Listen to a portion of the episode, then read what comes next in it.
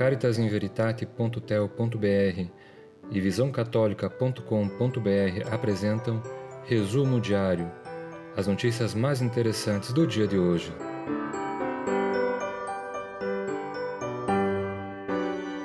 Olá, irmão, olá, irmã.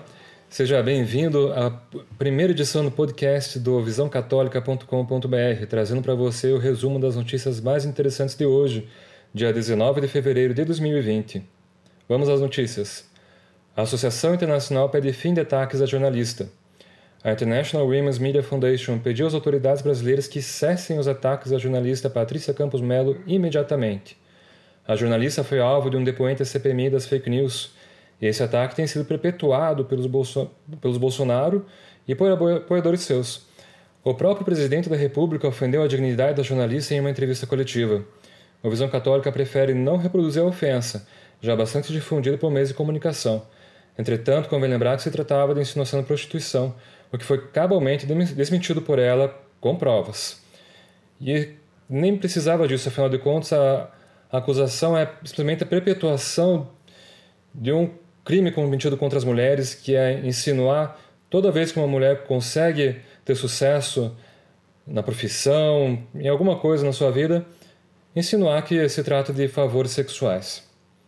Próxima notícia: CPMI das fake news no rastro da campanha de Bolsonaro.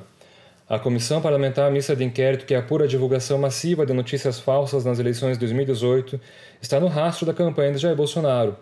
Integrantes da comissão acreditam que a empresa Yacos foi utilizada por outra, a AM4, essa contratada pela campanha do atual presidente, para espalhar essas notícias falsas. Várias ilegalidades podem ter sido cometidas para isso, incluindo registrar falsamente chips de celular em nome de idosos sem relação com a empresa e, obviamente, sem autorização deles, além da própria divulgação de notícias falsas em massa pela campanha eleitoral. Próxima notícia: cortes no Bolsa Família fazem cair a renda dos mais pobres. De 2014 a 2018, a renda dos 5% mais pobres do Brasil caiu 39%, e a população miserável aumentou 67%. Essa piora nas condições de vida coincide com desajustes e redução do programa Bolsa Família, que voltou a ter fila de espera. No ano passado, 900 mil famílias foram descadastradas e a fila média anual passou a ser de 500 mil famílias, já chegando esse ano a 3 milhões e meio de pessoas. Parte da redução do programa se deveu ao fim de flexibilizações dos critérios de permanência desde o governo de Michel Temer.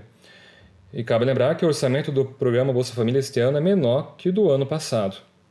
E por fim, enviado das Nações Unidas à Síria pede solução política.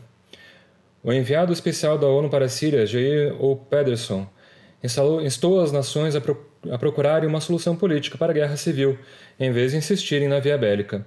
A atual ofensiva do governo contra os terroristas islamitas já resultou em cerca de 900 mil pessoas deslocadas. A Turquia, por sua vez, insistiu em ameaçar o governo de seu vizinho árabe e não aceita qualquer coisa senão a devolução do território que os jihadistas perderam desde dezembro, e fez isso na reunião de hoje do Conselho de Segurança das Nações Unidas.